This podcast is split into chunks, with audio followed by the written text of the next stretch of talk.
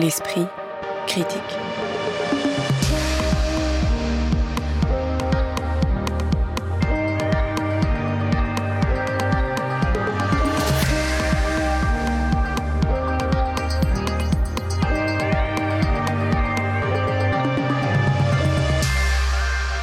Mediapart.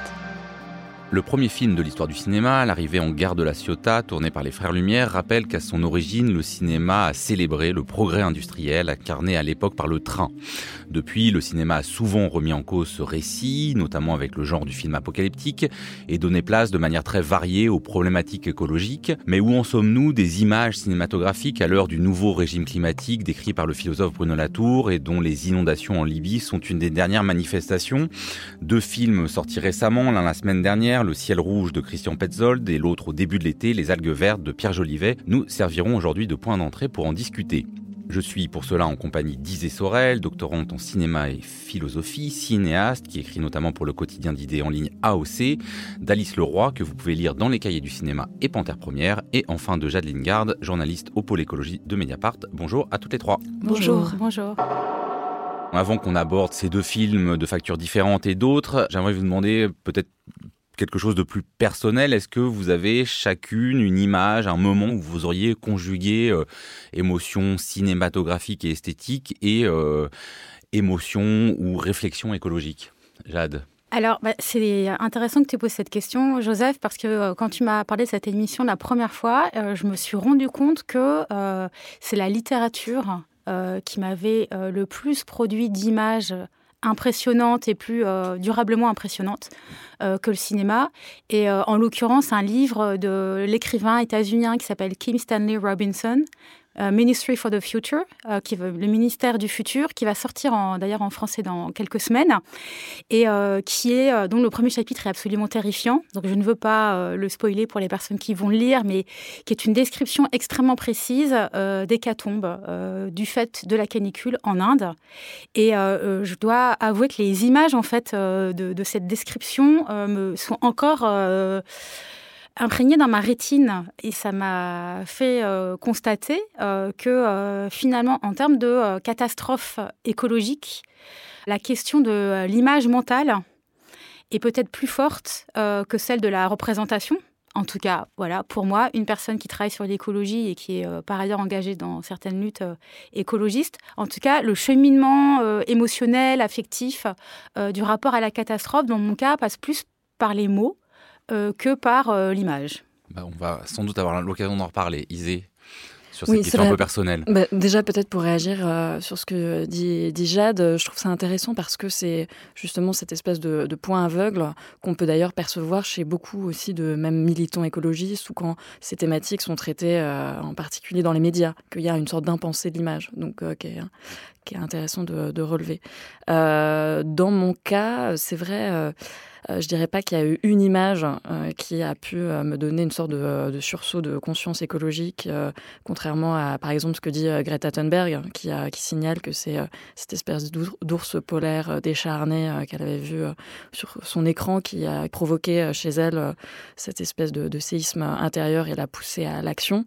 Moi, je ferai un pas de côté. Je pense qu'il y a un film qui a pu me, donner une espèce de, de sentiment de la catastrophe environnementale qui serait plutôt, et là qu'on pense pas du tout au départ euh, pour, euh, pour des thématiques euh, écologiques, à savoir le, Cheval de Turin de Bellatar, qui est un film voilà, en noir et blanc, très lent, qui mais qui traite d'une sorte d'effondrement justement sur une forme de, mode comme ça très lent et qui réussit plus à traduire les espèces de délitement en cours plutôt qu'une forme de catastrophe comme ça, comme un événement brutal, unique, qui réduirait la, la planète en cendres. Alice? Euh, ouais, c'est intéressant ce que disait Jade parce que euh, ça, ça renvoie aussi assez littéralement au film de Christian Petzold dont on va parler ensuite, euh, dont le personnage principal est un écrivain et qui se trouve confronté justement à cette aporie de la représentation, alors même qu'il y est confronté très directement, mais quelque part il ne la voit pas ou en tout cas il est incapable de la voir, alors même que, que son métier même, ce serait justement d'arriver à figurer et à décrire, à raconter cette catastrophe. Donc peut-être qu'on aura l'occasion d'y revenir et justement sur cette aporie de la représentation et comment est-ce que le cinéma s'y confronte. Mais en réfléchissant à la question, euh, moi j'avais deux films en tête. Alors très différents, mais je les ai simplement choisis parce qu'ils ils existent en DVD, donc si quelqu'un nous écoute, peut-être que vous pourrez aller les voir. Le premier, c'est un film qui s'appelle Sayonara de Koji Fukada, un film d'un jeune cinéaste japonais qui vient du théâtre d'ailleurs, et qui met en scène une, euh, une, sorte d'apocalypse nucléaire hein, qui euh, oblige le, Japon à évacuer sa population. Et le film s'ouvre comme ça par des images très médiatiques qu'on oublie presque aussi vite qu'on les a vues, parce qu'en fait, ces images, on les a déjà vues. Hein. c'est Fukushima, c'est ce genre de catastrophe qu'on a vu dans les médias. Et qui sont supplantées ensuite par euh, une, fable post-apo, on pourrait dire, qui se déploie dans l'univers resserré d'une petite maison isolée où une femme euh, étrangère, elle est d'origine sud-africaine et mourante, elle est atteinte d'une maladie grave, attend son ordre d'évacuation aux côtés d'une euh, androïde. Et ces deux euh, femmes ne sont donc pas prioritaires dans l'évacuation puisqu'on évacue d'abord les Japonais de souche. Et ça raconte aussi quelque chose qui n'a pas seulement à voir avec la question de la nature comme une forme extérieure à nos vies, mais euh, ça, raconte aussi euh, la, place qu'ont euh, les êtres humains en tant que société, communauté, dans ces environnements détruits, abîmés d'un monde post-nucléaire.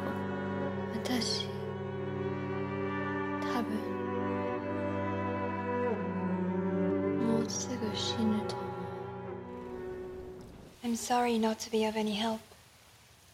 It's.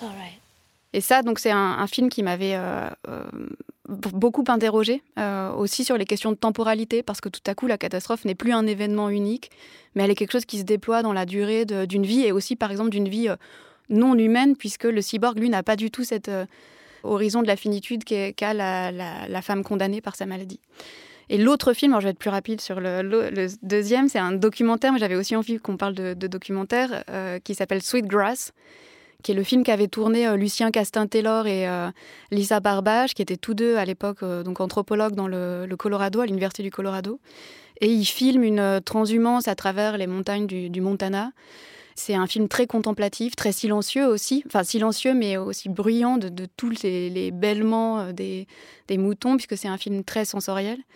Et, j'avais été frappée, moi, en découvrant ce film, puis le travail de, ces anthropologues, par l'attention, enfin la façon dont ils avaient de concevoir le film comme un médium propice à être attentif à toutes sortes de bruits euh, du monde auxquels on n'est pas attentif. Et le fait que le film soit tourné en 2003, à un moment où venait de mourir euh, Dolly, vous savez, qui est la première brebis euh, clonée au, monde, et à un moment en fait où l'industrie de, toute la la culture des, ovins aux, États-Unis avait disparu parce que plus personne s'habille avec de la laine et ni ne consomme de la viande de mouton. Je trouvais que ça racontait quelque chose de la disparition d'un animal familier dans des paysages qu'on connaît et comment en fait cette vision-là, dans ce qu'elle a de plus familier, peut devenir en même temps totalement aberrante. Et j'avais trouvé ça aussi euh, passionnant.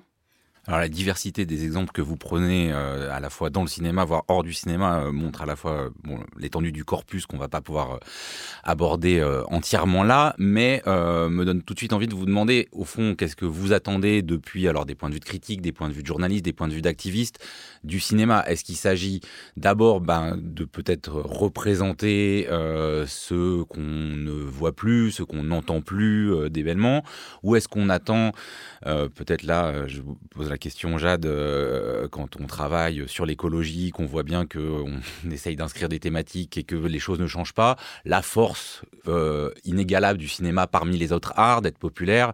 Et là, euh, forcément, on pense à Don't Look Up, qui a été à la fois un moment marquant, euh, vu par des millions de personnes sur Netflix, et dont on voit bien les limites politiques, parce que euh, la catastrophe en cours euh, est complètement extérieure à l'humanité et ne peut être résolue que par une alliance, en gros, de la Silicon Valley et de l'armée américaine. Est-ce qu'il vaut mieux un film comme ça, dont on a dit beaucoup qui prenait conscience, dont on a vu dans les manifestations climat ensuite jaillir le thème, mais qui pose peut-être mal les questions politiques. Non, mais moi je trouve que c'est un film qui pose bien la question politique, euh, les questions politiques Don't Look Up, puisque ça pose vraiment euh, la question du déni, euh, du déni comme étant au cœur du verrouillage des sociétés occidentales dans des comportements écocidaires. Et ça, ça le montre très bien. en plus, ça le fait avec humour, ce qui est quand même nécessaire pour être pas complètement désespéré par la situation de l'effondrement des écosystèmes. Et en plus, ça a mis beaucoup en scène les médias, le rôle des personnages politiques. Bref, moi, je trouvais que politiquement, justement, c'était le film Don't Look Up était intéressant parce qu'il portait une critique systémique. This is not real. This is not real. This isn't happening. Kate, uh, tell me this isn't really happening.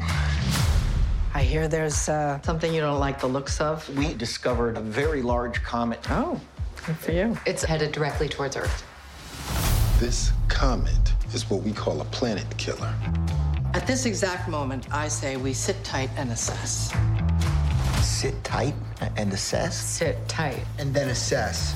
The sit tight part comes first, then you got to digest it. That's the assessment period. Et que euh, dès qu'on s'intéresse un peu sérieusement aux questions d'écocide euh, et d'écologie, euh, on arrive très vite à l'importance de l'analyse systémique, que ce soit par rapport aux effets prédateurs du capitalisme ou de la civilisation industrielle ou l'héritage du colonialisme. ce que je veux dire, c'est que le système, c'est important. Et ce film le faisait bien. Le problème, c'est que, à mon avis, ce serait d'attendre une prise de conscience par un film. Et ça, c'est toute l'histoire de l'activisme, mais je dirais sur tous les sujets. En réalité, on pourrait aussi parler de ça concernant le féminisme, par exemple, ou les, questions de genre. C'est qu'un film en soi euh, ne peut pas provoquer une prise de conscience. Une prise de conscience, c'est un mouvement, c'est un mouvement personnel, euh, mais qui, de mon point de vue, ne peut exister que dans le cadre d'un mouvement collectif de mobilisation qui, ensemble, constitue un imaginaire, un moment d'une société. Comme aujourd'hui, je pense, malheureusement, avec beaucoup de lenteur, mais je pense que malgré tout, dans nos sociétés occidentales, il y a vraiment un imaginaire de l'écocide, de l'effondrement du vivant, euh, de la crise climatique qui est en train de se créer, que le cinéma fait partie euh, de ce qui produit cet imaginaire. Et donc, imaginaire, il y a image. Et donc, le cinéma, dans ce sens-là, pour moi, il est vachement important parce que, justement, c'est potentiellement les images les plus partagées par un public euh, qui choisit d'aller les regarder et donc des messages euh, peuvent euh, passer et des images parce qu'évidemment les images des réseaux sociaux, les images des catastrophes, les images du tremblement de terre au Maroc, des incendies de cet été ou des inondations en Libye, elles circulent énormément donc c'est pas juste des images, c'est des images prises dans un récit. C'est un récit imagé et on a besoin de récits pour penser le monde. Donc de ce point de vue-là, encore une fois, moi, il me semble que c'est important. Simplement, ce serait vraiment quelque part très naïf euh, de passer à côté du fait que euh, ce qui fait la prise de conscience et ce qui fait le mouvement d'une société, c'est la politique, c'est la mobilisation. Et ça, euh, bah, ça se passe pas du tout dans les salles de cinéma. Oui, bien sûr. Enfin, je suis d'accord. Ça, rejoint un peu cette fameuse question à chaque fois des pouvoirs de l'art et donc là des pouvoirs du cinéma. Et moi, c'est vrai que je serais un peu dans la lignée du, philosophe Jacques Rancière qui, dit qu'il faut pas préjuger en fait des effets d'une œuvre et que ça serait comme ça euh, justement un peu euh, irréaliste. Et euh, c'est pas du tout en plus les la, fonction euh, première euh, du, cinéma que de euh, mettre des gens dans la rue, etc. Après, en effet, je pense que là, c'est en préparant cette émission de voir le nombre de films qui se sont accumulés ces derniers mois, années, et là, bah, juste sabotage, les algues vertes, le ciel rouge, des propositions extrêmement diverses, mais qui sont aussi le reflet des préoccupations. Peut-être que même le cinéma vient un peu après coup et réagit parce qu'on se dit ah là, il y a un besoin ou un public euh, qui serait avide de ce genre euh, de récit euh, aussi. Mais sans préjuger des effets, on peut quand même réfléchir à ce qu'on peut en attendre, enfin ce que vous en attendez, parce qu'on peut se dire que bah, le travail du cinéma, c'est peut-être de créer bah, des représentations au sens large qu'on n'a pas. Et dans ce cas-là, on a des exemples comme ceux que vous donniez euh, au départ de films plus confidentiels, mais on a aussi la grosse machine qui a été Avatar, qui a été quand même un, grand moment, et qui, par ses moyens démesurés techniquement, euh, a quand même sans doute créé, je pense, pour beaucoup de gens, euh, une idée d'un rapport au vivant assez différent, tout en rendant finalement l'écologie très rentable. Oui, bah, c'est un peu le paradoxe, par exemple, pour Avatar, de euh, vouloir nous euh, renouer avec la nature, mais avec toutes ces images de, synthèse.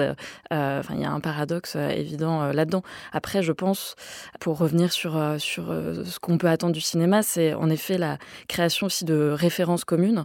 Et je pense que ça nous offre un prisme aussi pour aborder le réel. D'ailleurs, je repense à une couverture de Libération qui mettait ces images comme ça de, de feux de forêt, bah, qui maintenant essaiment chaque été, et en disant ah, l'impression d'être dans un film catastrophe. Et ça, c'est quand même un, usage assez commun de nous donner comme ça une sorte de prisme pour aborder un réel qui nous échappe et où le cinéma aurait comme un, un rôle de, voyant pour nous permettre de, l'aborder. Et en même temps, un rôle, une sorte de voile. C'est-à-dire, c'est un des autres paradoxes qui sont à l'œuvre dans, tous ces films. C'est-à-dire, c'est à la fois une fonction de révélation, mais en même temps, on nous révèle rien de, très nouveau, et en même temps de, de voile qui recouvre. C'est d'ailleurs l'expérience du, personnage de Petzold à la fin du film, c'est-à-dire qu'il est, même quand il est confronté au cadavre de ses amis, euh, finalement, c'est une autre image qui vient faire écran entre, ce qui, entre la réalité et l'imaginaire. Celle des amants de Pompéi. Ouais. Qui font se rejoindre les catastrophes d'ailleurs. Et qui sont en plus liées euh, à, une autre image qu'on a, nous, peut-être spectateurs, qui est celle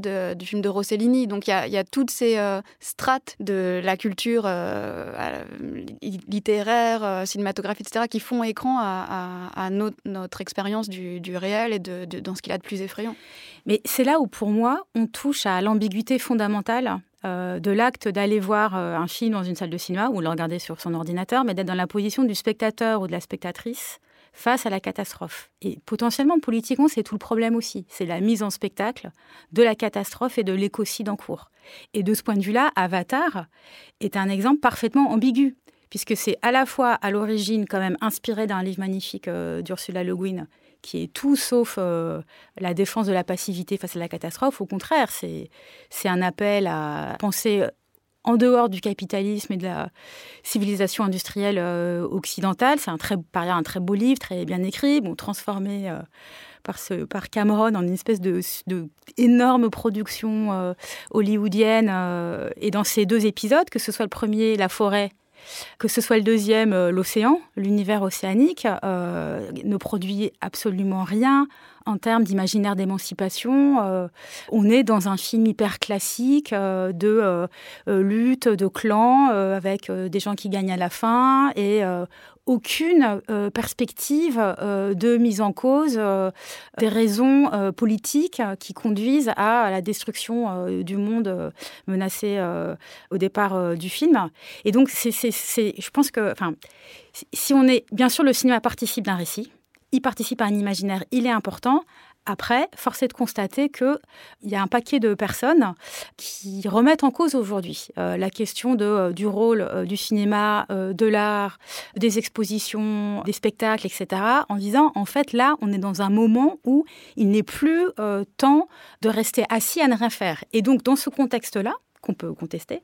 Mais si on accepte euh, cette proposition-là, qu'on est dans un moment où euh, il faut tout faire pour euh, ralentir la catastrophe, moi, il me semble que nous, ça ne rend pas du tout inutile les œuvres, absolument pas. On en a plus besoin que jamais parce que c'est comme ça aussi qu'on pense le monde. Par contre, il me semble que ça appelle peut-être à développer un nouveau type d'œuvre. Alors, nouveau, je ne sais pas au sens de l'histoire, mais en tout cas, pas simplement contempler la catastrophe en cours, mais se bousculer, faire bouger, bouger, mais vraiment les sensibilités. Et pardon, je, finis juste là-dessus, mais je trouve que par exemple, tous les films qui sont sortis ces dernières années qui mettent ensemble des personnages animaliers, le film de Skolimowski, j'espère que j'écorche pas son nom, l'année dernière sur l'âne.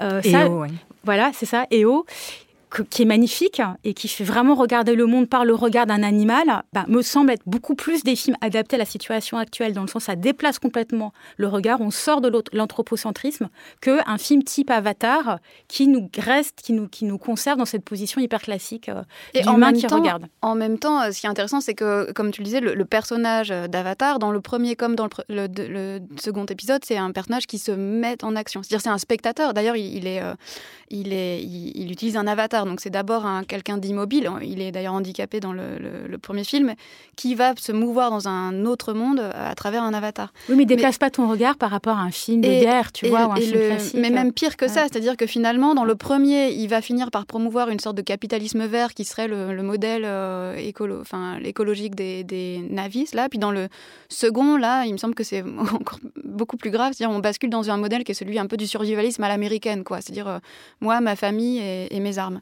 Et je trouve que ça pose la question d'une espèce d'aporie de ces superproductions qui finalement euh, se trouvent prises dans une gang qui est celle de leur euh, système de production. Et oh, tu parlais des, des, films qui essayent d'adopter le point de vue d'un animal. Il y avait Okja il y a quelques années, le film de Bong Joon-ho qui avait été produit par, Netflix et qui, je trouvais, un film passionnant sur le plan de ce qui déplie comme possibilité esthétique, narrative, aussi le fait de recourir à un animal qui est comme ça, qui reste un animal muet, qui est en même temps un animal transgénique et une pure création infographique. Il y a une sorte de paradoxe dans lequel le film est pris, c'est-à-dire de dénoncer euh, à la fois une, sorte de multinationale qui produit des aides de synthèse, tout en étant lui-même produit par une autre multinationale qui produit des, films. Euh, des blockbusters. Et, je trouve que euh, finalement, le, film euh, parvient pas tellement à résoudre cette contradiction. Et la preuve en est, c'est le, traitement presque burlesque des, des éco-warriors dans le film. Et puis euh, la fin du film et la, la, non-résolution du problème industriel de l'abattage des bêtes.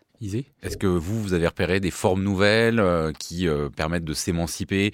Euh, Je pense évidemment, comme vous écrivez dans AOC, il y a eu un texte du chercheur Dorza Bougnan qui disait que notamment l'esthétique du choc était devenue complètement désuète en matière de condamnation du péril écologique et qu'il fallait trouver d'autres formes. Alors il parlait de films assez confidentiels, mais un film étonnant où un réalisateur japonais avait enterré une pellicule 35 mm à proximité de Fukushima, donc ça donne un film très abstrait, mais où, quelques brisures bleues rappellent la radioactivité. Euh, voilà, on est quand même toujours au précis pris dans la tenaille, c'est-à-dire que moi, ce film, très peu de gens l'ont vu, donc euh, est-ce que euh, entre l'invention formelle et l'efficacité narrative, voilà, est-ce que vous voyez vous des, films qui, réussissent à faire coïncider les deux? C'est là, moi je pense que pour un peu déplier tout ça, il y a le cinéma et quand même aussi l'art qui est lié vraiment à l'âge industriel que c'était intrinsèquement lié, qu'on a besoin d'énergie tout simplement, contrairement aux arts vivants par exemple pour, pour qu'il existe, et que euh, pour revenir sur, euh, par exemple, la, représentation de la catastrophe, et notamment quand, c'est lié aussi bah, à des destructions euh, écologiques ou autres, euh, il y a aussi tout le plaisir paradoxal du spectateur, d'une part peut-être en effet peut-être passif. Bon, on pourrait remettre en question l'idée qu'un spectateur, parce qu'il est assis, est passif. Hein, on est toujours aussi actif dans, dans cette tête, évidemment, mais où en tout cas il y aurait comme ça aussi un plaisir pris à la destruction, à la jouissance des ruines. Et c'est Suzanne Sontag, euh, l'essayiste, qui euh, analysait comme ça un peu tous les, films catastrophes euh, américains comme l'exutoire des peurs aussi de la société, mais pour le retourner en, objet de jouissance.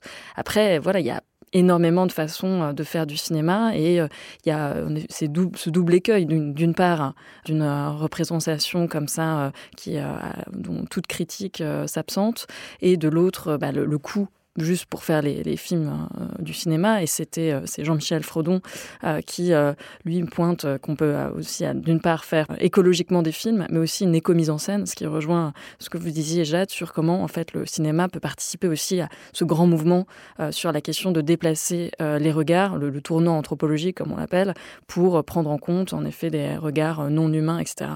Après, pour la question de comment on allie succès populaire et, euh, et, ces, nouvelles euh, problématiques. C'est vrai qu'il n'y a pas, euh, je pense, d'exemple qui permet de réunir bah, peut-être justement Okja. C'était c'était quand même un, de ces films-là qui réussit à, joindre ça, enfin, du fait de sa grande diffusion.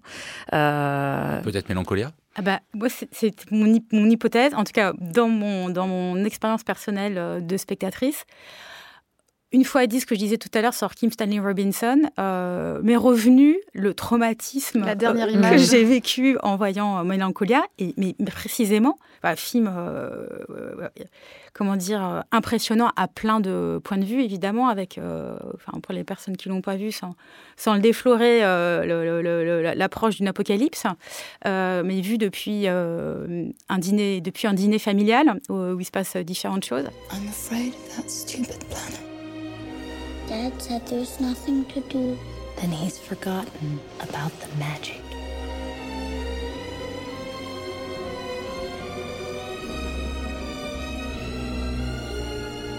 I want us to be together when it happens. Et en fait, ce qui est, je trouve, profondément terrifiant dans ce film, c'est qu'à la fin, il n'y a plus rien. C'est la disparition de l'image. Et que finalement peut-être que euh, une des images les plus euh, spectaculaires, terrifiantes, euh, remuantes et impressionnantes que le cinéma a pu produire de la représentation de la fin du monde, bah, c'est justement d'arrêter de la représenter. Et ça, je trouve que c'est hyper fin intéressant. Du film et fin du monde. Bah, c'est hyper intéressant. Et ça ne veut pas dire que, encore une fois, que le cinéma ne sert à rien, puisque justement, il y aura eu tout ce film avant qui nous aura emmenés dans tout ce monde et qui fait que quand on le perd d'un coup, on est traumatisé. Euh, mais en même temps, ça dit quand même quelque chose de la difficulté à représenter euh, la monstruosité et euh, l'incommensurabilité pardon, de la catastrophe. Bah, c'est surtout quand, et là on peut rejoindre pour monter un peu en, généralité, c'est la question bah, du temps que, que soulignait au départ Alice, c'est que par exemple pour les problématiques écologiques, enfin et l'anthropocène plus généralement, on est face à un problème d'échelle, à la fois spatiale et temporelle. C'est le philosophe Timothy Morton qui en parle en disant, en disant que le réchauffement, enfin le dérèglement climatique est un hyper objet, comme ça qu'on peut pas le saisir et, le traduire. Et ce qui est frappant, c'est que là, comme Don't Look Up, comme Mélancolia, il y a aussi cette histoire que euh, bah, la, cause du désastre est extérieure à nous. Alors que le problème, c'est que nous, on est englués dans tout ça. On fait cette émission, on utilise de l'énergie. En fait, on, est tous. Euh, c'est le pétrole, enfin, c'est comme l'argent, c'est invisible. Et pourtant, il est partout et on, est sans cesse euh, confronté. Et je pense que, de fait, c'est pour ça que ces films sont embarrassés par ça et pour dans un souci d'efficacité, euh, par un film de deux heures. Euh, on est obligé de, faire de cette menace quelque chose comme ça, de bien précis, etc. Alors que toute la difficulté et l'intérêt, ce serait aussi de voir comment on est tous partie prenante et comment, euh, comment on peut se débattre avec ça. Mais peut-être d'ailleurs la réussite aussi de Mélancolia et d'autres films. Je parlais tout à l'heure du film de Koji Fukada qui a, qui a une, dernière image dont je parlerai pas, mais qui est aussi une image extrêmement traumatisante et assez époustouflante. Euh, je crois que la force de ces films, c'est de rapporter l'expérience du, désastre à une expérience très intime et à un temps très quotidien qui est celui de, de la vie ordinaire. Quoi. Abel Ferrara, par exemple, euh, dans son film 4h44, c'est exactement ça. Et je pense que c'est ça qui est d'autant plus glaçant, c'est qu'il y a cette fin annoncée, mais que donc des crises euh, de toutes parts, mais que tout ça est sur un, un mode mezzo voce, quoi, où on, Et d'un autre côté, pour continuer sur la, notion de mélancolie, je pense qu'il est aussi très lié à la, à la nature même du cinéma. Quand euh, on commençait l'émission avec cette idée que le, cinéma, voilà, c'est l'art euh, de, euh, de la révolution industrielle par excellence, des énergies fossiles. C'est un, art totalement énergivore. Et en même temps, je crois que depuis l'origine, le cinéma est préoccupé par la question de la disparition des mondes naturels et qu'il l'accompagne en fait. Il en crée une archive. En fait, quand on commence à se rendre compte dès la fin du 19e siècle de la disparition de certaines espèces animales, qu'est-ce qu'on fait? On va en enregistrer des images cinématographiques pour en conserver la trace. Et de la même manière, dans tous les grands moments de, de prise de conscience écologique, il y a des films extraordinaires qui se font. Je pense ben, de toute la, décennie des années 70.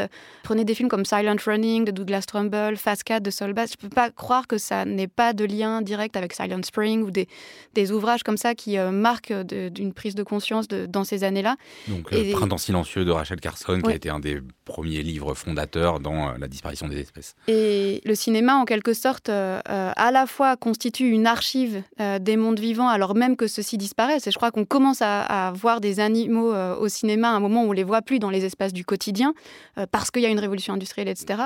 Et que euh, dans les années 70, euh, tout à coup, on projette des mondes futurs dystopiques ou, des, ou, autres parce que tout à coup, on prend conscience du monde dans lequel on est, nous, est en train de disparaître. Alors, pour prendre quand même euh, quelques exemples euh, plus récents, euh, j'aimerais bien que on a déjà commencé à aborder, mais donc je parlais du Ciel rouge. Hein, c'est le dixième long métrage du réalisateur allemand Christian Petzold qui est sorti mercredi 6 septembre. Grand prix du jury au dernier Festival de Berlin. Il filme un quatuor amicalo-amoureux composé de quatre jeunes gens dans une maison isolée, dans une clairière, mais d'où l'on peut rejoindre quand même une plage, une forêt, une petite ville, qui serait idyllique si les fumées d'incendie tout proches ne faisaient planer une menace dont on ne sait pas à quel point elle est urgente ou lointaine. Nett, die Nadja. Ja, sie macht sich Sorgen. Worüber macht die sich dann Sorgen? Wegen der Waldbrände. Asche! Asche! Wir kriegen das Feuer nicht unter Kontrolle.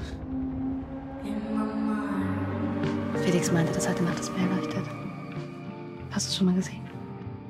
Est-ce que vous avez regardé ce film euh, dont on a beaucoup dit qu'il était de facture romérienne, comme un conte écologique, Isée Sorel Mais Justement, hein, c'est intéressant parce que y a l'été, on se dit, euh, voilà, c'est le temps de l'amour, comme disait l'autre, ou euh, des effusions, des rencontres, en effet, euh, des amis, etc. Et qu'il y a évidemment cette ambiance romérienne du fait de cette maison de famille, ces, ces gens qui sont entre bah, la fin des études, l'entrée dans la vie active, mais qui se cherchent encore, qui sont artistes plus ou moins avec réussite, etc. Et euh, j'ai l'impression que c'est euh, Romer, mais euh, en effet avec cette ombre portée de, de la, catastrophe, tout simplement, et de la, jeunesse actuelle qui, justement, le temps de l'insouciance est derrière nous, et qu'est-ce qu'on fait avec ça?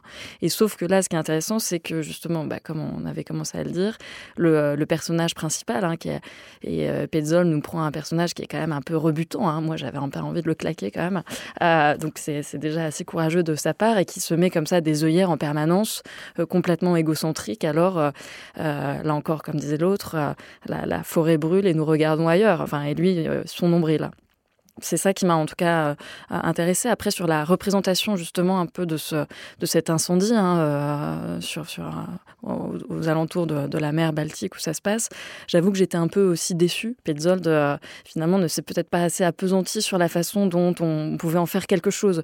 J'ai l'impression que voilà, on sait aussi des images de synthèse, où il y, a quelque chose que je trouve pas assez poussé justement sur la représentation en soi de cet incendie et sa traduction cinématographique. Jade? Je suis d'accord avec ce que vient de dire euh, Isée. J'aurais envie de dire que c'est aussi beaucoup un film sur le patriarcat. En tout cas, moi, je l'ai beaucoup vu comme un film sur le patriarcat avec ce personnage masculin effectivement insupportable. Euh, mais néanmoins, il y a une scène que j'ai trouvée à la fois très belle et très forte. C'est le moment où une pluie de cendres s'abat sur euh, ce groupe d'amis. Comme des lucioles. Hein. Et au début, on ne sait pas. Et c'est ça que je trouve intéressant du point de vue de l'image, c'est qu'au départ, il y a une incertitude, c'est-à-dire qu'ils sortent de leur maison et on a l'impression qu'il neige. Et puis on se dit, bah non, c'est pas possible, c'est l'été. Ça descend, donc ça pourrait être des lucioles. Et puis en fait, très vite, on comprend c'est l'incendie. Et là, je trouve il y a une image très forte par le décalage entre la douceur de cette image, c'est presque comme des euh, petits bouts de coton euh, qui tombent sur eux, et la violence sourde et impitoyable qu'elle annonce. Donc je trouve de ce point de vue-là que ce, que ce film, d'avoir réussi à produire cette image-là, eh ben, c'est quand même intéressant et ça apporte quelque chose justement par rapport aussi à ce qu'Isée disait tout à l'heure, la difficulté à représenter la catastrophe écologique et euh, l'échelle de l'intime, l'échelle individuelle, bah là, il y a quelque chose qui est, euh, qui est intéressant.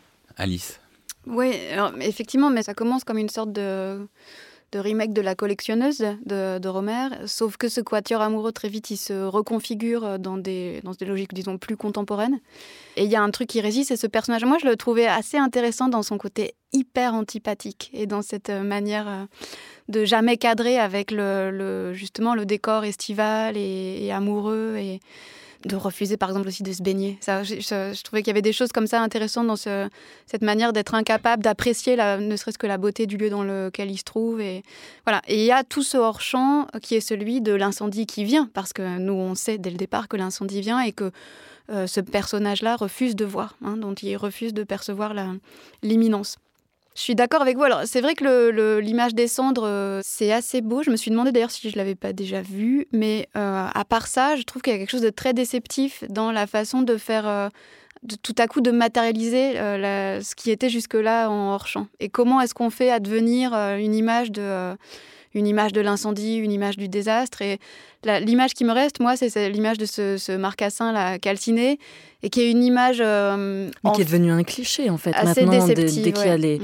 dans les médias la représentation euh, des feux en, en, Australie ou autre, il y a toujours le kangourou. Le, voilà.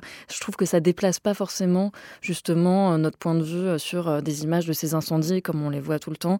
Là, il y a seulement un peu, on a l'impression à l'étalonnage, ils essayent de faire ce ciel rouge comme ça. Et finalement, je trouve que le moment où le, film adresse le mieux cette, cette aporie de la représentation, en tout cas cette impossibilité de, de trouver une image juste de, du désastre, c'est le moment où il se trouve à la morgue confronté au corps calciné de ses amis et que d'ailleurs les corps ne sont pas filmés, hein, on ne les voit pas. Je crois qu'on a juste un insert sur les, des, mains. Mm, mm. mais euh, Entrelacé. Et tout à coup, en fait, il, exprime, je crois en voix off, sa, propre incapacité à voir euh, ces corps. Parce que finalement, sa vision est masquée par une image qui est celle de, voilà, de, Pompéi et des amants enlacés de Pompéi.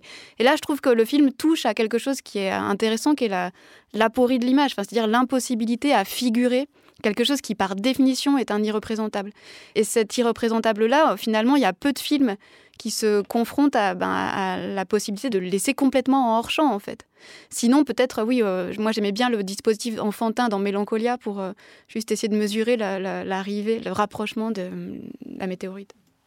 On peut peut-être euh, du coup directement passer aux algues vertes parce que là c'est des films qui au fond ne se posent pas tellement la question de la représentation, ne cherchent pas une inventivité formelle, mais il y a quand même une, veine, on pourrait dire, de films. Alors donc il y a eu les algues vertes, donc adapté euh, de la bande dessinée d'Inès Leroux, euh, donc la filmée par Pierre Jolivet qui raconte donc le combat d'une journaliste d'investigation sur la pollution liée à l'élevage industriel. Il y a eu aussi donc le film Sabotage, librement qui est sorti lui au milieu de l'été euh, librement inspiré euh, du livre d'Andreas Malm, Comment saboter un pipeline.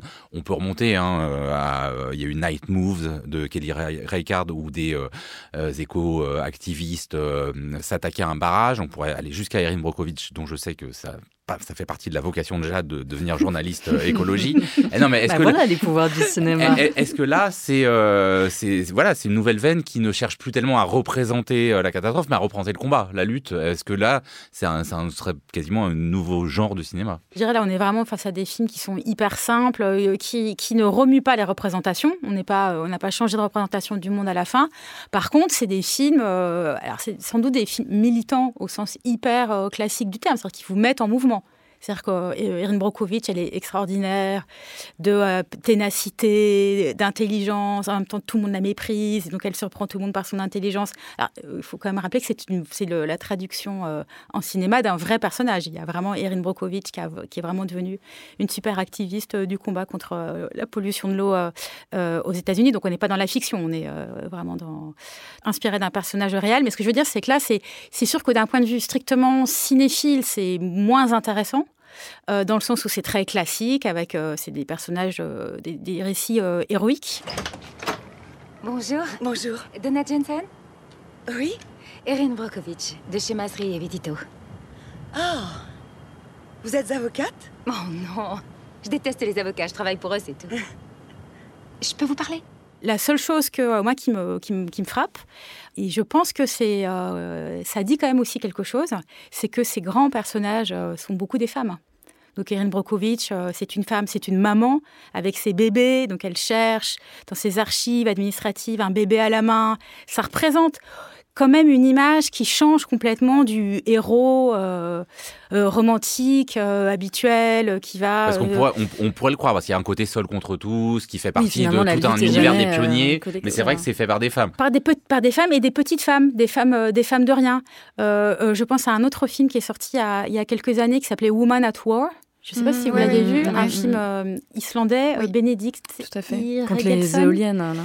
Voilà, et qui raconte le combat d'une femme en Islande euh, contre une euh, usine, une industrie de euh, métal, je crois. Bon, je ne dis pas trop de bêtises, mais en tout cas, a, le film commence par cet personnage, Ala, qui tire à l'arbalète contre des lignes à haute tension. Euh, qui, moi personnellement, je trouve une scène complètement géniale parce que à la fois c'est une c'est une guerrière et en même temps c'est évidemment complètement absurde et en même temps c'est très drôle et donc euh, ça raconte euh, bah, beaucoup de choses, la nécessité d'agir et en même temps l'absurdité de le faire tout seul et en même temps un personnage qui n'est pas suffisamment pris au sérieux pour qu'on croit complètement qu'elle va sauver le monde. Donc ça permet aussi de, de remettre, de rejouer cette tentative de chercher la sauveuse ou le sauveur? Pour revenir plus particulièrement sur les algues vertes, si on reprend la BD, euh, par exemple, Inès Leroux, elle est totalement absente. Alors que là, on se dit, pour le passage, évidemment, au grand écran, il nous faut l'héroïne, qui est plutôt canon d'ailleurs, euh, qui est là, on la voit dans l'intime avec sa copine, bah, ça rejoint sa dimension euh, écoféministe, où c'est deux femmes qui sont contre ce monde extrêmement masculin, la FNSEA, ces agriculteurs un peu, un peu comme ça, taciturnes, enfin plus que taciturnes, hein, qui sont aussi, violents aussi, mais voilà, ce monde masculin, et que oui, pour moi, il y a vraiment bah, la, figure de la sorcière presque qui revient. Mais pour les algues vertes, ce qui est intéressant, c'est que bon, ça s'appelle les algues vertes, mais c'est plutôt bah, Inès Leroux, la journaliste, comme ça, d'investigation. et ces algues vertes sont relativement absentes finalement. Je pense que là, ça aurait pu être un enjeu aussi de cinéma, enfin de cinéaste en tout cas, de se dire tiens, comment on, représente ces algues vertes, leur toxicité, etc. Qu'est-ce qu'on en fait Si on pense à bah, un, cinéaste comme euh, Antonioni, par exemple, quand lui il filme Le désert rouge, qui est un, film aussi qui, traite euh, bah, de ces industries extrêmement polluantes, et pareil, où il y a une mise au regard entre une sorte de détresse intérieure d'une femme, qui a des échos comme ça avec ces paysages euh, d'usines, enfin ternis par les usines, et ben il y a un vrai intérêt sur comment filmer ces bouts, filmer cette, nature qui, qui dépérit, et que là, les algues vertes, bah, c'est un peu mis hors champ. Il y a, quand il y a l'apparition du titre, on voit ces espèces de, salades pourries là sur le sable, mais sinon c'est l'invisible. Bonjour, je suis journaliste, je fais des reportages sur la Bretagne. Je vous appelle au sujet des algues vertes. Et c'est à cause de l'agriculture, c'est ça? C'est ce que je voudrais savoir. Je suis désolée, mais ça va pas être possible. Ils font tout pour pas me parler. Dès que tu t'approches des algues vertes, ça pue dans tous les sens du terme. Je pense même que ça peut être dangereux. Vous abusez pas à foutre par terre notre belle région. Si je tombe mal. Tu tomberas toujours mal. Lâchez-moi ce que vous faites Vous êtes comme qui dirait la femme à abattre. Là, euh, c'est un film qui rencontre un succès phénoménal. Alors, précisément beaucoup en Bretagne, mais avec 400 000 entrées quasi. Des, dizaines de milliers d'entrées, apparemment chaque projection, qui crée au fond une forme de communauté politique. Et de meeting. Alors là, pour le coup, c'est la contradiction avec ce qu'on disait précédemment, mais donc c'est intéressant que ce soit avec un film hyper classique, qui n'aura pas les faveurs euh, de, de, des critiques euh, les plus à la recherche de, d'esthétisme, d'enjeux de, cinéma, mais par contre, ça, ça, ça crée un espace public. Mm, mm. Ça crée même un contre-espace Parce que dans un espace public breton hyper dominé, hyper phagocyté par l'agro-industrie. Là, on a un film qui, par toutes ces petites projections en festival et en salle, euh, et dans les cafés et, euh, et, les librairies et toutes les rencontres qui sont organisées autour, c'est en train de créer un contre-espace public et un espace de résistance. Euh, donc ça produit quelque chose politiquement qui est quand même assez fort. Oui, mais c'est aussi une des contradictions et, difficiles à assumer politiquement de voilà cette différence entre faire des films politiques et faire politiquement des films. Et faire politiquement des films, c'est souvent faire des films euh, entre soi. Enfin, en tout cas, des films qui sont vus par, euh, par peu de spectateurs et qui rencontrent pas le, même écho dans euh, la sphère publique et, et dans une communauté étendue de, spectateurs et spectatrices. Donc, c'est aussi une, une des, des, ambiguïtés. Après, pour revenir sur le. le... Parce que moi, j'ai pas vu Les Algues Vertes. Hein. Je fais partie des, des spectatrices qui n'ont pas encore vu ce film. Ce snobisme des critiques du cinéma. Et donc, mais par contre, j'ai vu Sabotage. Et euh, il me semblait que là aussi, il y avait une chose intéressante sur le, justement la construction euh, de ces films et la façon dont aujourd'hui ils essayent d'échapper à cette figure de, la figure héroïque euh, individuelle, puisque là il s'agit d'un groupe, et en même temps d'un groupe composé singulièrement de, gens qui sont un petit peu des exclus de la société et dont les, vies ont été diversement affectées par des phénomènes de pollution ou de voilà ou d'industrialisation lourde. Et, en même temps, c'est précisément ce qui à mon sens, pêche dans le film. C'est-à-dire, c'est ce moment où tout à coup, euh, la, justification de l'action, euh, puisque tout le film est construit, si vous voulez, comme un film d'action avec un, une sorte de compte à rebours, de, le, montage de cette opération de sabotage, qui se trouve justifié par une série de flashbacks où l'on découvre les destins individuels de euh, chacun des personnages et finalement les motivations très personnelles qui l'ont conduite ou conduit à, intégrer le, le, groupe. Et à mon sens, c'est là que le film euh, se confronte à cette espèce de fausse radicalité dans laquelle il, veut se placer, en finalement en cherchant à justifier l'engagement de chacun et en imaginant comme ça un modèle de contagion, puisqu'il se termine sur une scène qui fait écho à la scène d'ouverture, en incitant chacun, chacune, spectateur évidemment de son état, à, passer à l'action et à aller, euh, je sais pas, à crever des pneus dessus ou ce genre de choses. On sait à quel point le cinéma est dispendieux, euh, notamment en carbone.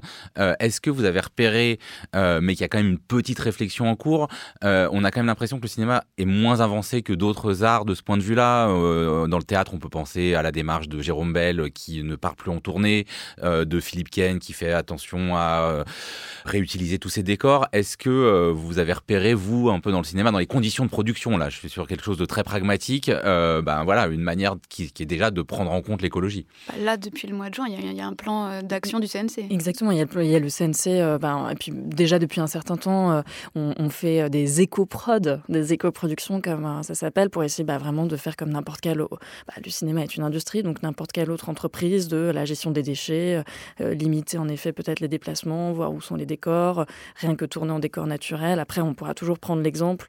Là encore, c'est que le cinéma, il y a une telle variété entre les films de Dominique Marché et, euh, je sais pas, Mad Max qui détruit en effet le désert en Namibie pour sa production. Il y a quand même, enfin, ce serait dommage de, condamner le cinéma euh, en mettant tout le monde euh, sous, la même coupe, alors qu'il y a quand même des façons de faire des films extrêmement différentes. Mais que c'est un enjeu qui est pris en compte en tout cas. Après, peut-être il y a une chose qui qu'il faut souligner, c'est qu'il y, a autant, y a autant de manières de faire des films que de que d'économie et qu'il il y a une économie industrielle du cinéma à laquelle il est important de mettre des limites. sinon, on se retrouve à faire des films écologiques à la façon d'Yann Arthus Bertrand, ça n'a plus aucun sens.